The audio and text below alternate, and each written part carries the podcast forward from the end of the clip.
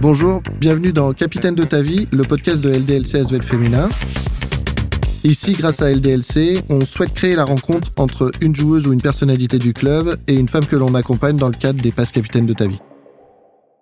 Bonjour, moi c'est Sylvain, bienvenue euh, sur ce deuxième épisode de Capitaine de ta vie, euh, podcast de LDLC Asvel Féminin. Aujourd'hui, euh, je reçois Florie, créatrice de Regard sur soi, et Pauline, qui est donc directrice sportive et directrice du développement chez LDLC Asvel Féminin. Ce que je vous propose, c'est déjà dans un premier temps peut-être de, vous présenter à la fois le parcours. ce qui est intéressant aujourd'hui, c'est en fait de d'évoquer un petit peu toutes les transformations parce que euh, tout le monde te connaît, tu as eu une, grande carrière de joueuse, mais est-ce que tu peux voilà, nous, dire un petit peu euh, d'où tu es parti et comment tu en es arrivé à, à ce poste au sein du club? Alors, d'où j'en suis partie, je ne sais pas de très loin, parce que je suis plus toute jeune. Non, j'ai eu un parcours euh, bah, de joueuse professionnelle. Euh, alors, comment je suis tombée dedans euh, Je pense que, comme tout le monde, j'ai commencé à faire diverses activités. Et puis, un jour, j'ai touché le ballon basket. J'ai aimé cet aspect, mais plus dans le collectif aussi, d'avoir une équipe, de me retrouver avec mes copines. Et puis, progressivement, j'avais aussi peut-être cette détermination de voilà, de pas juste jouer, mais aussi euh, essayer de faire le meilleur de ce que je pouvais faire. Et euh, progressivement, j'ai gravi les échelons jusqu'au jour où j'ai eu l'opportunité de signer un premier contrat professionnel, donc dans ma ville de cœur, Clermont-Ferrand, euh, parce qu'on oublie souvent que je suis de Clermont. Donc voilà, j'ai. Et puis après, donc tout le cursus d'une joueuse pro avec différents clubs. J'ai eu la chance de voilà de, de porter le maillot de l'équipe de France aussi quelques fois. Et puis j'ai terminé ma carrière à Lyon de, de joueuse. J'ai joué trois saisons à Lyon pour euh, derrière basculer sur, euh, sur ma deuxième vie, si je peux dire. Euh, et donc cette reconversion au sein de LDLC Asvel Féminin. Et dans les deux premières années, avec ce poste, sa responsabilité sur la direction sportive de l'équipe pro. Et aujourd'hui, depuis l'année dernière, j'ai endossé un petit peu la deuxième casquette de directrice du développement sur tout ce qui est entreprise à mission. Donc euh, aujourd'hui, je suis à la fois dans le sportif, je garde un pied dans, dans ce qui a été toute ma vie, euh, le sport de haut niveau et le basket de haut niveau. Et en parallèle, euh, je mène de front tous les engagements sociétaux qu'on a au travers de, l'entreprise à mission. Florie, toi, de ton côté, tu, je pense que tu es plus jeune que, que Pao, mais je crois que de ton côté, tu as aussi euh, une évolution euh, dans, dans, ta vie, dans ton projet? Ouais, exactement. Et c'est intéressant parce que moi aussi, j'ai gardé un pied un petit peu entre mon ancienne vie et la nouvelle.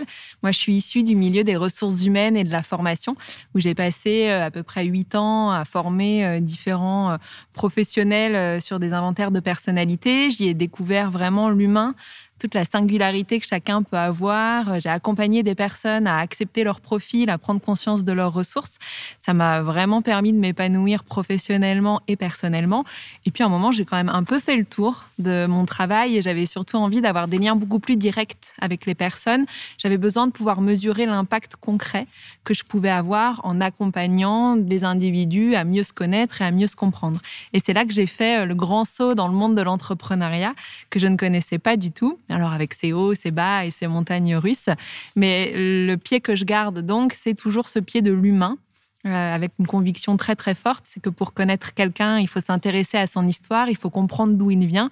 Et je continue d'une autre façon à donner les clés à chacun de comprendre justement quelles sont ses racines et euh, en quoi, dans leur parcours de vie, elles sont devenues les personnes qu'elles sont aujourd'hui.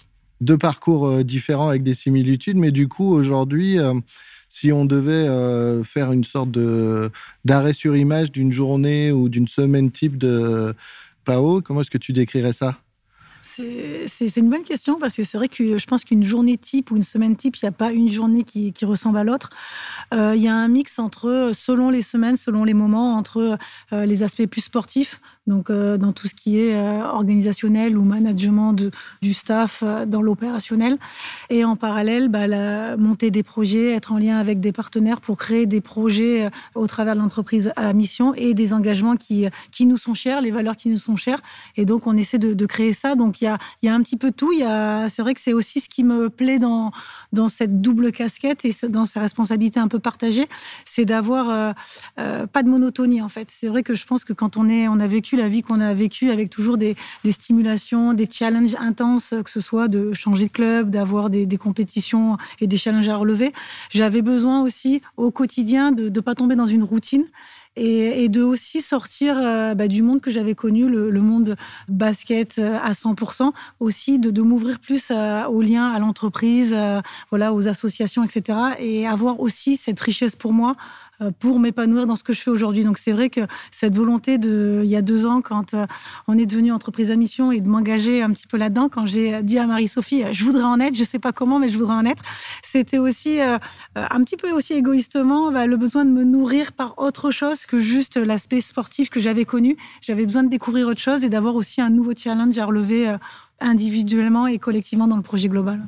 Et toi, Florie, du coup, cette nouvelle vie, cette nouvelle activité, tu, tu l'articules. Alors moi, je le sais un peu, mais du coup, tu peux nous expliquer un peu euh, Comment est-ce que tu articules ton temps euh? Oui, bien sûr. Alors, ça n'a pas été facile de trouver cette articulation-là. Je me laissais beaucoup porter au début.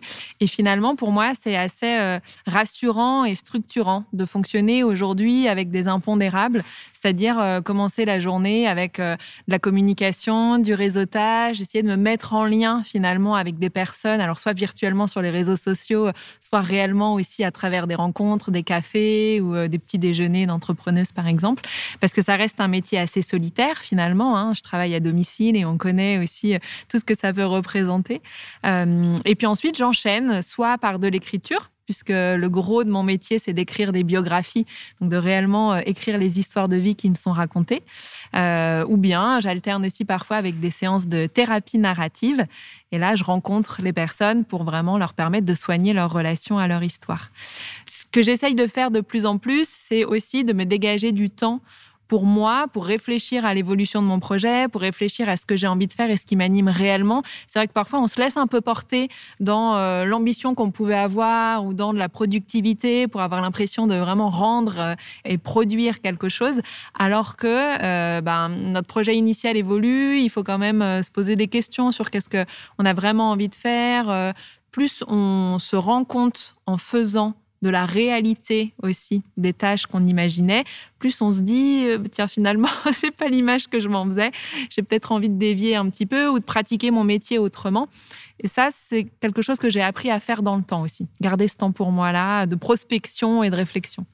Et du coup, euh, est-ce que le fait d'être auto-entrepreneuse et d'avoir ton projet et de le mener à bien, c'est une liberté aussi pour toi pour euh, justement avoir euh, ce temps pour toi et d'être moins peut-être dans euh, voilà faire les choses pour les faire et plus réfléchir à la direction et, le construire peut-être différemment en prenant le temps. Ouais, absolument. Et ça, c'était une de mes motivations aussi en allant vers mmh. ce statut-là d'auto-entrepreneuse, c'était de pouvoir réellement porter un projet qui me ressemble et pouvoir traduire ma propre sensibilité et ce qui me touche dans les accompagnements que je propose.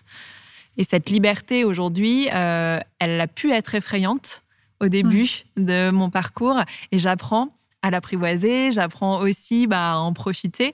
Et finalement, je pense que c'est ça qui fait la différence par rapport à d'autres euh, accompagnants ou accompagnantes, c'est que je peux vraiment y mettre ma patte et pouvoir euh, bah, utiliser les mots que je veux, pouvoir rencontrer les personnes que je veux et pas me sentir enfermée. Pao, tu parles de cette transition justement entre le moment où tu as été... Euh, joueuse et euh, le moment où tu es devenue directrice sportive. J'aimerais revenir un petit peu sur cette période-là. Pour moi, ça évoque plusieurs choses. J'aimerais que tu me dises un petit peu émotionnellement comment tu l'as ressenti. C'est cette perception entre j'ai été coéquipière, j'ai été capitaine avec un rôle très spécifique et euh, du coup, il a fallu que je change de statut, y compris vis-à-vis de gens qui étaient devenus tes amis, euh, etc. Comment est-ce que tu as vécu cette transition et comment est-ce que aujourd'hui tu le perçois? Parce que finalement, il y a de moins en moins de filles avec lesquelles tu as, joué. C'est sûr que c'était euh, une transition qui pouvait euh, sembler effrayante aussi parce que euh, ben quand on passe de joueuse de coéquipière à, du coup supérieure hiérarchique et, directrice sportive, forcément il y, a, cette distance aussi un petit peu à mettre. C'était une crainte que j'avais aussi de la part. Euh, est-ce que mes anciens, mes amis et mes coéquipières vont comprendre aussi qu'aujourd'hui euh, ben, j'ai un autre statut, un autre rôle. Euh, parfois je devrais les recadrer aussi, même si ça change pas le lien d'amitié que, que j'ai avec elles. Donc c'est vrai qu'au début c'était c'était une, incertitude sur, à ce niveau-là.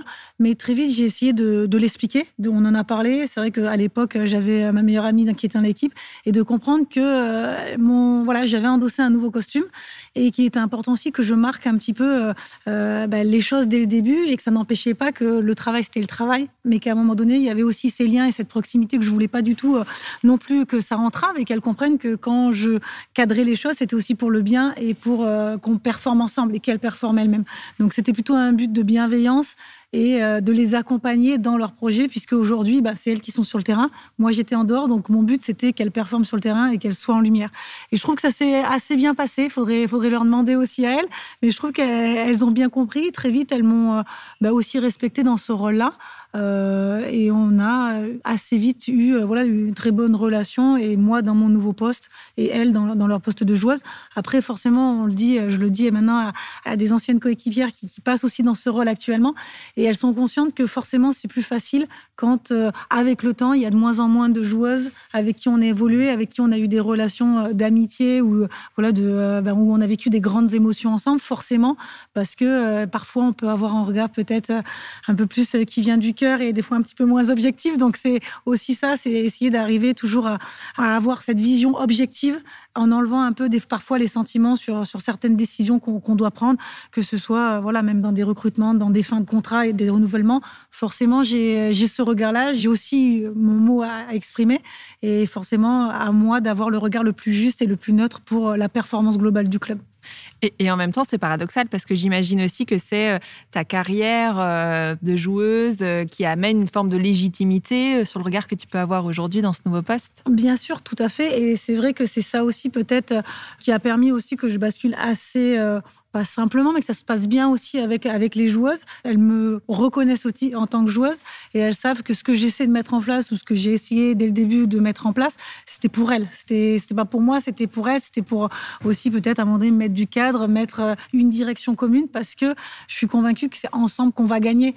Donc ça a été un, changement sur le, le costume. Après, individuellement, c'est vrai que ça a été aussi un un petit bouleversement, même si, alors moi, ça a été embarqué dans le Covid. Donc moi, j'ai arrêté ma carrière euh, sur le confinement euh, du 17 euh, mars. Donc c'est arrivé très vite, j'ai été embarquée là-dedans. Certes, j'ai pas fait mon dernier match, j'ai jamais remis les baskets, mais j'ai essayé de pas trop y penser. Mais c'est revenu un petit peu plus tard, quelques mois après, où c'est revenu où voilà, il y avait comme un manque. Et c'était plus la différence. Souvent, je, je dis, c'est quand on s'entraîne. En tout cas, moi, c'est comme ça que je le percevais. Chaque jour, où j'allais à l'entraînement, que ce soit pour faire la muscu, d'aller faire un entraînement basket collectif, individuel, il y avait toujours cette... Ce, à la fin de la journée, je savais si j'avais été bonne, pas bonne, si j'avais réussi des choses, etc. Je savais, voilà, c'était quantifiable. Et c'est vrai qu'aujourd'hui, on voit que dans, les métiers qu'on fait au quotidien, il n'y a pas toujours à la fin de la journée, ah ben c'est bien, j'ai fait ça, j'étais bien dans mon job. Non, parce que c'est beaucoup plus euh, euh, subtil que ça. Et au début, c'était un petit peu la, difficulté de la satisfaction de la journée j'avais du mal à me satisfaire de mes journées parce que j'avais pas cet aspect un petit peu, euh, voilà, j'ai été bonne, j'ai marqué mes paniers, j'ai fait un bon match. Là, c'était un petit peu plus compliqué. Ouais, c'est quelque chose qu'on connaît aussi, euh, sur le euh, jusqu'où on est capable de ressentir le, le vrai travail d'accompagnement que tu fais au quotidien. Des fois, c'est pas facile hein, de de savoir le quantifier. Ouais, exactement. Je trouve que cette question-là de, l'impact euh, finalement et de l'objectif atteint ou pas, de, de qu'est-ce que tu as pu produire à l'issue de ta journée ou à la fin d'une semaine, elle est vraiment délicate. Et je pense que dans tous les métiers d'accompagnement d'ailleurs, il faut accepter que ça prenne du temps. Il faut accepter que le résultat, tu l'as pas dans l'immédiat, mais c'est en même temps ce qui est beau aussi dans ces métiers-là, c'est de voir euh, les personnes accompagnées évoluer, de voir leur regard changer, de voir parfois leur discours aussi ou euh, l'image qu'elles ont d'elles-mêmes. Mais je te rejoins, ça a été difficile pour moi au départ d'être euh, sur cette nouvelle modalité de travail, de plus appartenir finalement à un système comme quand j'étais salarié où tout tournait et où je me posais pas de questions, mais là d'être ben, responsable de moi-même. Hein, c'est le côté qui est challengeant aussi qu'il faut apprendre à maîtriser. Mais voilà, il faut se faire confiance, je pense. Et plus tu es au clair sur euh, les objectifs, sur l'ambition et sur ce que tu veux réaliser, plus tu as même de pouvoir mesurer, bah oui, là, euh, j'ai fait ce que j'avais envie de faire et je sais que ça va payer à un moment. Il y a un truc qui est rigolo, c'est aussi le regard de l'entraîneur entraîné, où à un moment, tu étais dans une situation, bon alors, la capitaine, donc avec déjà un statut un peu particulier, mais vis-à-vis d'un entraîneur, et derrière, tu deviens sa directrice sportive. Cette relation, elle a dû être euh, compliquée à mettre en place, à délimiter. Euh. Oui, c'est sûr que ça a été une relation qu'il a fallu reconstruire parce que euh, bah, forcément, j'ai été sous la direction de mon coach et je suis devenue euh, un petit peu sa supérieure hiérarchique, même si je vois pas les choses comme ça, je vois plutôt les choses dans, la construction. Et il a fallu l'expliquer. C'est vrai qu'au début, peut-être que pour lui, c'était pas si clair que ça. Et on a échangé et moi, je lui ai vraiment expliqué. Aujourd'hui, je suis là, je suis une facilitatrice en fait. Je veux te faciliter euh, ton travail pour que tu te concentres que sur l'aspect sportif. Que voilà, ça, je viendrai jamais intervenir sur des choix sportifs, sur des choix stratégiques par contre, je suis là pour faire en sorte qu'à un moment donné, je suis là pour faire le lien avec le médical, avec le sportif, avec l'administratif. Je suis là pour, en fait, faire que tout coule et tout soit dans la bonne dynamique pour performer. Donc, on a mis tout ça un petit peu euh, au clair ensemble autour d'une discussion. Et derrière, bah, ça s'est très bien passé. On a, évolué euh, bah, sur une autre relation, un autre style de relation, mais qui était tout aussi riche euh, pour moi comme pour lui. Et Florie, toi, je dirais que ce qui peut être intéressant, c'est euh, toi, tu es passé euh, aussi d'un statut un peu accompagné à un statut d'accompagnant. Du coup, ça doit être. Euh, qu'est-ce que tu en as pensé? Comment est-ce que tu l'as vécu? Qu'est-ce que ça a évoqué pour toi euh... Ouais, alors euh, moi je suis passée par une grosse phase euh, syndrome de l'imposteur, hein, du coup d'avoir été de l'autre côté et de passer de l'autre. et puis je pense que c'était aussi lié à, à, la matière première que je travaille, qui est les histoires de vie. On sent vraiment, enfin je me sens en tout cas en forte responsabilité par rapport à ce que des personnes peuvent me raconter, avec un enjeu très fort d'estime de soi, de confiance en soi, de restauration, voire de résilience aussi. Mais je crois que finalement avec le temps, euh, j'ai trouvé que c'était très bénéfique d'être accompagnée pour voir comment est-ce que l'expérience pouvait être vécue, qu'est-ce que j'appréciais, qu'est-ce que j'appréciais peut-être moins, qu'est-ce qui était challengeant, qu'est-ce qui était facile ou qu'est-ce qui était compliqué, parce que ça m'a permis ensuite bah, d'adapter ma posture, de mettre des mots peut-être que j'aurais pas forcément utilisés, de comprendre aussi ce que c'est que de se faire accompagner. Enfin, euh, moi, dans les accompagnements que j'ai pu vivre, chaque parfois j'y allais un peu en reculant, en me disant bon, je sais très bien ce qu'il va me dire, mais j'ai pas envie. et puis bon, bah voilà, il faut aussi ce coup de boost. Et à partir du moment où on comprend que être accompagnant, c'est pas forcément être dirigeant, mmh. c'est pas forcément être euh, donneur d'ordre, et c'est pas forcément être celui qui a le savoir et être le sachant, mais c'est faciliter et réellement accompagner au sens premier du terme, là, la posture devient différente. La question de la légitimité se pose pas. Euh, et finalement, plus on est au clair, nous, sur la posture qu'on veut avoir, sur le rôle qu'on veut aussi jouer auprès des autres, plus la relation s'ajuste et, plus l'accompagnement est facilité euh, des deux côtés. Alors, il y a un truc qui m'intéresse parce que, bon, du coup, je sais que tu as toi-même écrit ton histoire de vie et que, du coup, tu t'es euh, reconstruit, construit autour de ça. Pao, toi, tu as ton vécu et ton expérience de joueuse. C'est à quel moment on rentre pas dans une sorte de processus parallèle dans la façon dont on est avec les autres? C'est-à-dire, euh, est-ce que euh, toi, Pao, tu sais, les générations, elles changent, on, le dit souvent. Une joueuse, euh, aujourd'hui, elle est peut-être pas la même que ce que toi, tu pouvais être. Et donc, du coup, avec tes filtres, tu vois les choses. Au même titre que tu vois, quand les histoires de vie arrivent, comment est-ce que justement ne pas se les approprier et pas faire de processus là-dedans? C'est parfois des, conflits internes. C'est euh, on est capable de faire la différence? Il y en a une qui veut répondre en premier. Je démarre, parce que c'est une question que je me pose tout le temps. J'ai toujours presque cette petite appréhension quand je rencontre quelqu'un pour la première fois qui est sur le point de me raconter sa vie, de me dire oh j'espère que ça va pas venir trop euh, me chercher et, et euh, qu'il n'y ait pas trop de parallèles justement qui se mettent en place. Bon cette vigilance elle est plutôt positive, hein, je le prends comme une protection, mais du coup ça pose la question de la distance à avoir. Et je reviens aussi sur cette juste posture du coup. Et je pense que plus on a travaillé sur sa propre histoire, plus on est au clair finalement sur ce qui continue de se jouer peut-être encore aujourd'hui dans notre quotidien, dans justement ce qui vient nous encombrer un peu ou pas, et plus on s'est allégé, plus on est pleinement disponible pour les autres.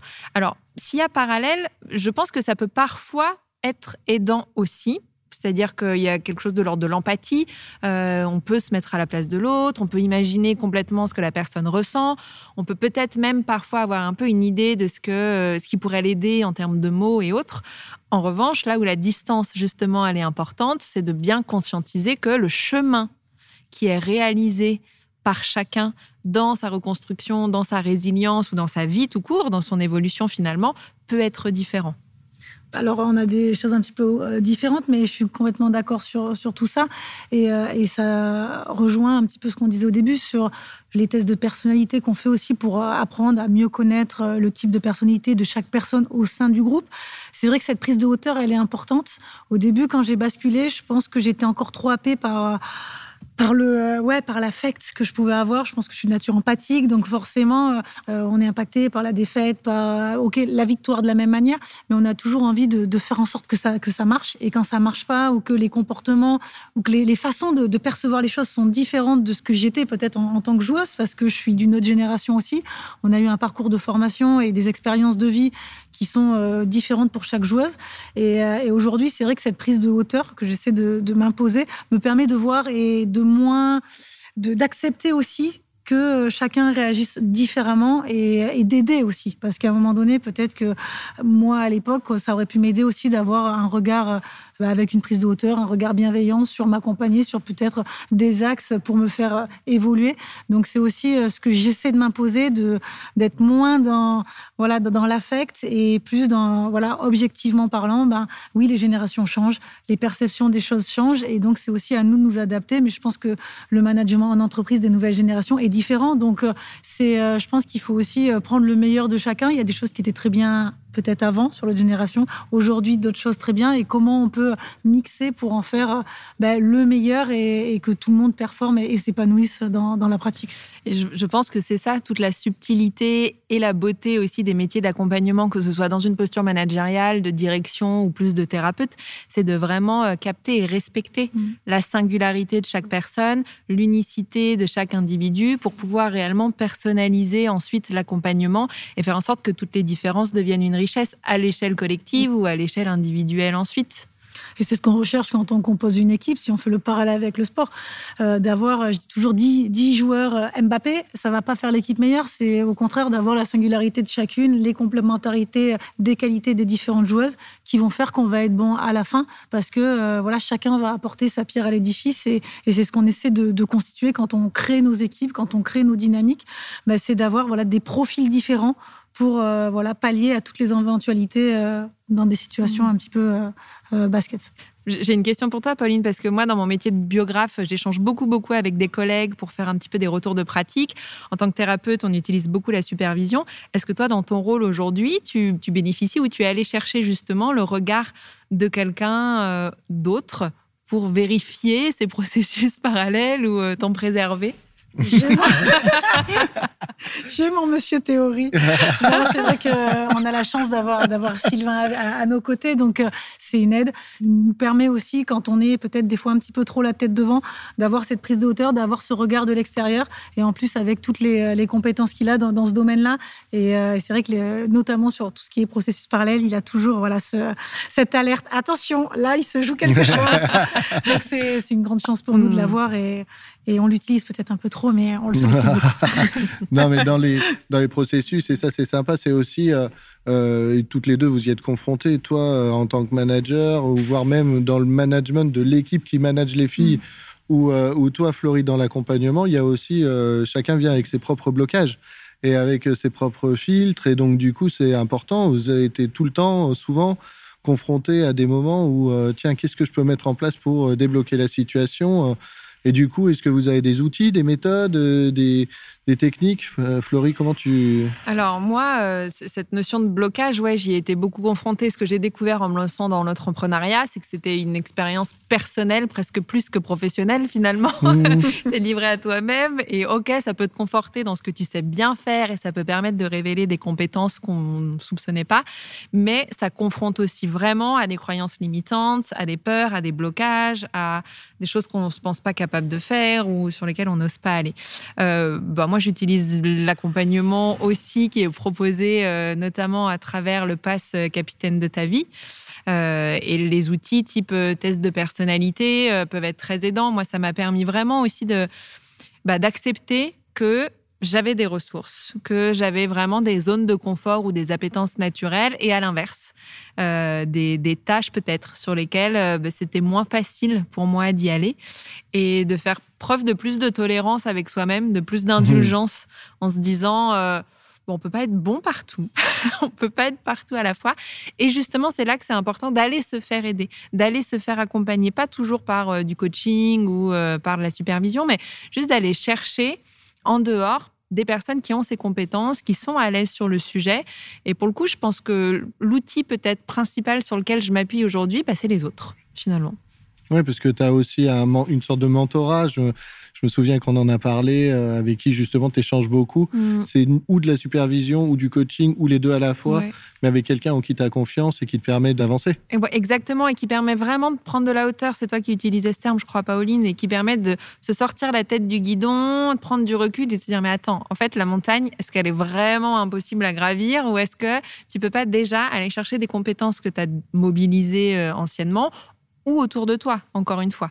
Et on se rend compte, avec cette prise de recul, bah, que finalement, il y a peu d'obstacles infranchissables. À partir du moment où voilà, on relativise, on souffle un bon coup et on se dit, bon, j'y vais, ça passe.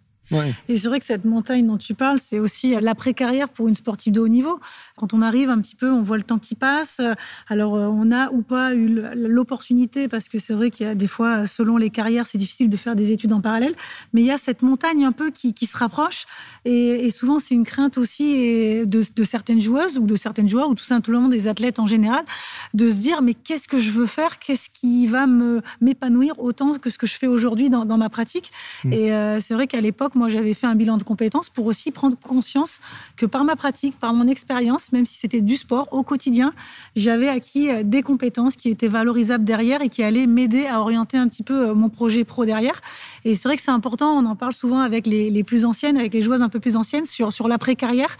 Et c'est quelque chose qui est important aussi euh, de les accompagner là-dedans pour les rendre plus sereines, sur cet avenir qui peut être effrayant pour, pour beaucoup. Donc, il y a aussi un travail de se connaître pour se rendre compte un petit peu des différentes compétences qu'on a pour les valoriser derrière. Et ça, c'est quelque chose qui il est important d'accompagner, que ce soit les plus jeunes dans leur processus de formation, mais aussi euh, tout au long de la carrière, les joueuses pour, pour l'après, parce qu'on sait que l'après est encore plus long que, que la carrière sportive et il est important de le, préparer. En fait, finalement, on, est toujours notre propre outil de travail, quel que soit notre métier, quel que soit le secteur dans lequel on intervient. Et je pense que la connaissance de soi, mhm. c'est une base importante. Ce qui me fait dire aussi qu'une autre base importante, c'est d'être assez au clair sur notre vision sur euh, notre rêve même. Allez, j'ose le terme, mais mhm. euh, j'ai l'impression que plus on est confronté à des périodes de doute ou à des craintes, plus on se réancre, en tout cas, à cette question, mais qu'est-ce que je veux faire finalement? Qu'est-ce qui m'anime?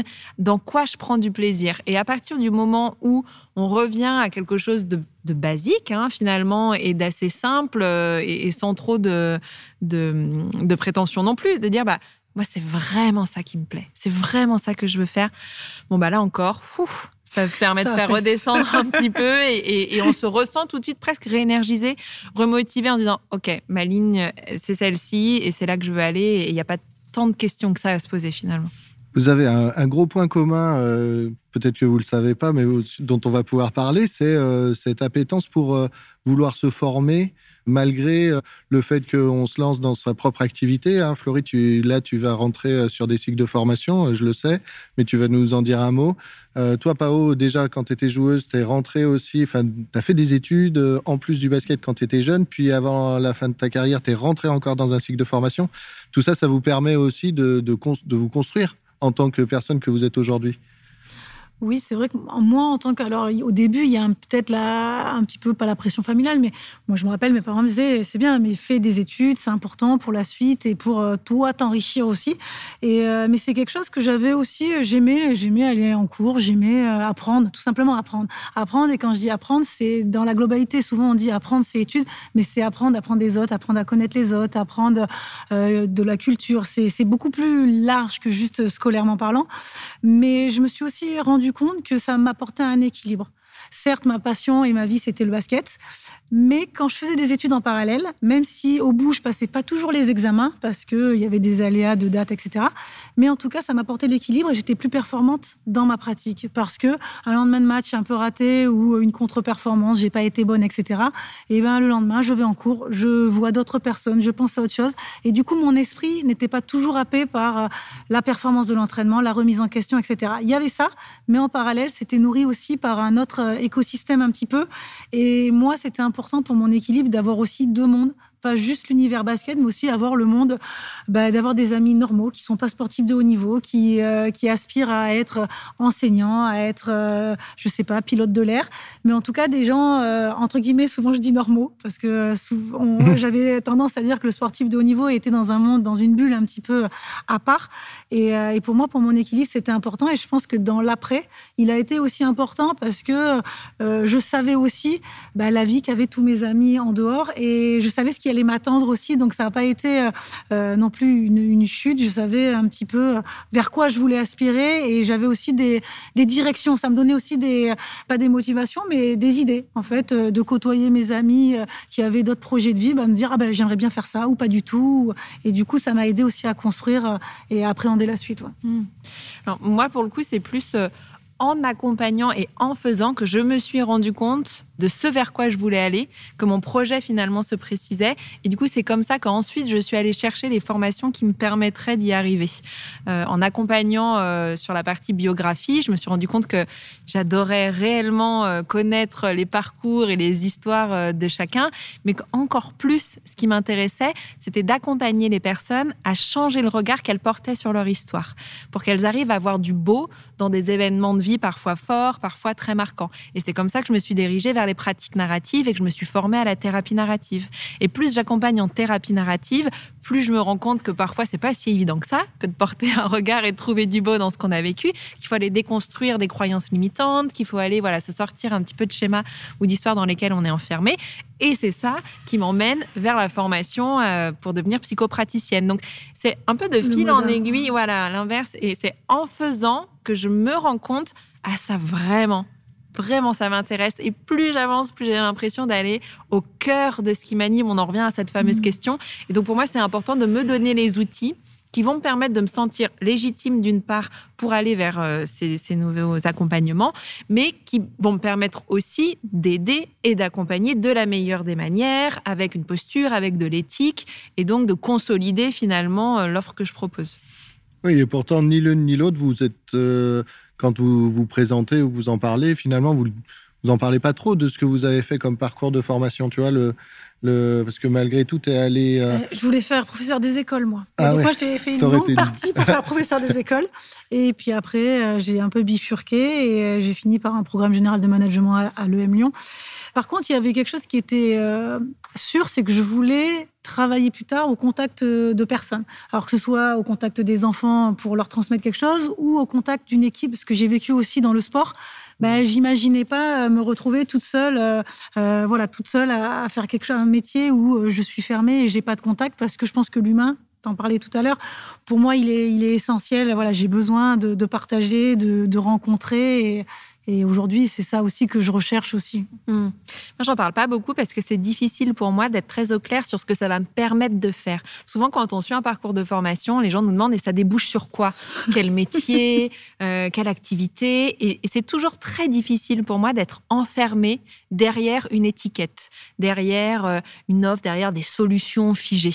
Euh, moi, j'ai toujours suivi des parcours de formation et déjà dans mes études en disant je ne sais pas ce que je veux faire, mais je sais ce que je veux pas faire. Donc ça, ça m'a aidé à choisir et ça a toujours été comme ça finalement. et encore aujourd'hui, oui, je me suis formée à la thérapie narrative, oui, je vais me former en tant que psychopraticienne. Ça dessine un parcours bien sûr et, et j'imagine à peu près la pratique que j'aurai dans quelques années. Et pour autant, je ne peux pas dire de façon figée et arrêtée ce que euh, ça va me permettre d'avoir comme statut euh, et la façon dont je veux pratiquer mon métier. Je veux juste avoir plein d'outils à ma mmh. disposition que je pourrais à chaque fois adapter au cas et aux personnes que j'accompagne et qui viennent vers moi. Oui, un, peu comme un bagage en fait. un bagage où euh, voilà, on prend tout ce qu'il y a à prendre et puis on verra ce qu'on utilise derrière. Tu parles des outils, c'est tout à fait ça, avoir voilà, beaucoup d'outils et voir après ce dont on aura besoin en fonction du, chemin qu'on va prendre. C'est beau parce que le parcours, il est euh, de plus en plus abouti. Euh, il a évolué là sur les six derniers mois. Et là, aujourd'hui, on sent qu'il y a vraiment quelque chose où tu as envie d'aller beaucoup plus loin mmh. dans finalement euh, l'accompagnement individuel des personnes qui, te contactent, avec lesquelles tu es, es, en relation. Ouais, mais ça, c'est un vrai long chemin auquel je ne m'attendais pas. Quand j'ai commencé dans l'entrepreneuriat, est-ce que je me suis sentie obligée ou est-ce que le système veut que Mais j'ai eu l'impression de devoir tout de suite dire voilà ce que je fais, voilà quelle est mmh. ma cible, voilà le métier, voilà comment je le pratique, etc. Et ça a été vraiment euh, euh, difficile et, même très très angoissant pour moi parce que bah, plus il y a un cadre, plus tu es obligé de rentrer dedans. Et si toi, justement, tu te dis, hmm, j'aimerais quand même faire un peu différemment, c'est pas tout à fait ça qui m'intéresse. Euh, et notamment, ce que je veux faire ne rentre pas dans les meilleurs business models conseillés par tout le monde, mais humainement, ça me porte. Et, et bah, ça a été compliqué pour moi mmh. de me dire, mais j'ai pas une vision assez claire de ce que je veux faire. Sous entendu, je ne vais pas pouvoir mettre en place le bon plan d'action parce que ça ne me mènera pas à un objectif euh, défini. Et je crois que, que la confiance en soi, elle vient en tout cas pour moi justement en pratiquant, euh, avec les retours mmh. des personnes, avec ce fameux impact que je ne peux pas avoir tout de suite, mais les objectifs que je peux mesurer dans le temps. Et il faut accepter ça. Et aujourd'hui, euh, voilà, je pense que j'arrive à un stade de, l'auto-entrepreneuriat où je peux dire que ce qui compte, bah, c'est de suivre l'instinct de suivre euh, ce qui m'anime. Et, puis ça marchera parce que ça vient du cœur. Ouais, toi, Pao, tu as des directeurs sportifs, si on parle de l'aspect sportif, parce que l'entreprise à mission, c'est un peu nouveau pour tout le monde. Mais euh, des directeurs sportifs, tu en as connu plein. Euh, des staffs, tu en as vu plein. Et pourtant, tu as aussi envie d'en faire un staff à la PAO. tu viens aussi avec des idées fortes. Oui, tout à fait. C'est vrai que je pense, et je pense que c'est aussi important de mettre sa patte, de mettre euh, son vécu au service. Je pense que j'ai ma personnalité, j'ai mes qualités, j'ai sûrement mes défauts aussi, mais c'est comment utiliser euh, qui je suis pour mettre ma patte sur euh, voilà mon, mon, statut de directrice sportive. Et je pense que si on prend, et je le, je dis toujours, si on prend dix directeurs sportifs différents, on va avoir une façon de, de, mettre en place des choses, de manager, de piloter qui va être différente parce qu'on a des, des structures qui sont différentes des clubs qui sont différents. Donc forcément, ça demande un ajustement. Et pour moi, c'était aussi euh, très intéressant quand on m'a proposé voilà cette responsabilité. C'était aussi de, pouvoir y mettre ma patte et, de le faire aussi à, la PAO un petit peu. Alors euh, bien sûr dans un cadre donné, mais pouvoir avoir euh, bah, cette petite touche et utiliser aussi bah, l'expérience que j'ai eue sur le terrain et de le mettre aujourd'hui au service des filles qui sont sur le terrain parce que j'ai pu voir qui des fois allait moins bien au niveau plus organisationnel, etc. Et essayer nous aujourd'hui mmh. de pallier et de prendre en compte bah, toutes ces petites choses que j'ai vécues euh, par le passé et les améliorer parce qu'on progresse et on a toujours l'ambition de voilà d'aller vers le haut. Donc, euh, c'est essayer de mettre cette touche pour, euh, bah, pour le bien des, joueuses, du staff et, du club dans, la globalité. Donc là, on, a fait un peu un arrêt sur image. Tout à l'heure, en, introduction, on parlait un peu ça, de la première fois qu'on s'était rencontrés tous les trois. C'était, c'était un moment sympa, je me rappelle, rappelle bien. les perspectives aujourd'hui, que ce soit euh, pour toi, Pao, euh, à titre perso, pour le club, et, toi, Florie, euh, est-ce qu'il y a un, step, un an, trois ans, cinq ans Comment tu, les grands yeux qui s'ouvrent. non, alors moi, je veux revenir sur notre rencontre parce que je me rappelle, j'avais une réflexion en sortant et je pense que euh, tu devais être l'une des premières, euh, ouais, des premières femmes qu'on a, rencontrées euh, dans le cadre des accompagnements au travers des passes capitaines de ta vie. Et donc, on a échangé et j'avais été touchée, en fait. J'avais été touchée par notre échange, par tout simplement la, simplicité de l'échange et comment on avait. Il y avait quelque chose qui était passé, mais on parle souvent de l'humain, mais il y avait de l'humain. Et je me rappelle, bon, tu étais parti et j'avais dit à, à, Sylvain, ouais, voilà. En, gros, je voyais le sens de ce qu'on faisait et ça, ça devenait concret en fait. Et d'avoir des visages euh, et ton visage en face de nous, de, de nous partager aussi ton expérience. Euh, de lever, euh, tout simplement, il y avait plus de, de tabou et tu t'es livré librement alors qu'on était deux inconnus, très clairement. Donc j'avais été très touchée. et je me suis dit, oui, ce passe, il a une force énorme et, je suis heureuse qu'on le fasse et qu'on puisse en faire bénéficier tout le monde. Et ça, c'est vrai, c'est vrai que ça avait été un, beau moment. Euh, pour les perspectives d'évolution, je, alors individuellement, je pense que c'est toujours grandir parce que je suis encore au, tout début de mon nouveau cycle de vie professionnel. Donc je suis encore aussi dans, dans l'apprentissage. Donc c'est intéressant aussi d'aller prendre à droite, à gauche et de continuer à, construire euh, bah, ce rôle, mon, rôle de directrice sportive ou du, développement de l'entreprise à mission. Donc, continuer à grandir en fait, euh, voilà, dans, cette structure et tout ça pour euh, pour continuer à faire grandir le club. Je pense que moi, je suis je animée par la passion d'un maillot, par la passion d'un club. J'ai toujours grandi comme ça et j'ai qu'un rêve, c'est que le LDLC Asvel Féminin continue de, grandir, de toucher les sommets, que ce soit sportif sportivement parlant. On voit, on a, deux coupes derrière nous, mais j'espère qu'il y en aura d'autres et d'autres et d'autres encore. Et puis aussi qu'on aille, au bout de nos engagements sociétaux, qu'on continue à déployer plein de choses pour aussi bah, faire sortir les valeurs du sport euh, de notre salle et d'aller au, service de la société, d'en faire bénéficier tout le monde, parce que je pense que, et j'en suis convaincue, dans le sport, il y a, des vraies valeurs qui, sont nécessaires à tout le monde et dans la vie de, chacun, euh, professionnellement parlant ou même personnellement. Donc, euh, j'espère qu'on va continuer à grandir et en tout cas, je donnerai le meilleur de moi-même pour ça. comme tout le temps, comme toujours sur le terrain, c'est ça? On essaie, on essaie. Je peux plus chausser, les baskets, mais je, peux essayer de faire d'autres choses. Bah, merci, euh, Pao, de, remettre des mots sur euh, ce premier moment de rencontre qu'on avait eu, qui était important, en fait. Moi, je me rappelle de ce moment euh, plutôt comme intimidé d'être face à vous deux, avec l'impression de vivre un peu un entretien d'embauche, de... vrai, de savoir est-ce que je vais être prise ou pas. Il y avait beaucoup d'attentes, en tout cas. C'était vraiment le tout début, moi, de mon, de mon aventure entre entrepreneuriale, avec un projet qui était peut-être pas encore tout à fait défini, mais une intention qui était quand même là derrière. Euh, et je me rappelle aussi très bien qu'au tout début de, de cet accompagnement et du pass, il y avait encore Florie d'un côté, regard sur soi de l'autre et j'arrivais pas du tout à faire cohabiter les deux. Et j'étais très tiraillée d'ailleurs entre oui, mais qui parle? Est-ce que c'est Florie qui parle? Est-ce que c'est regard sur soi? Non, il faut surtout pas mélanger les deux. Et peut-être que voilà, si on devait euh, parler d'une perspective dans les années à venir, c'est de continuer à vraiment faire en sorte que euh, regard sur soi soit incarné par moi, Florie, ça y est, je pense que c'est quand même le cas. Il bien progressé. Merci Sylvain pour ton aide là-dessus.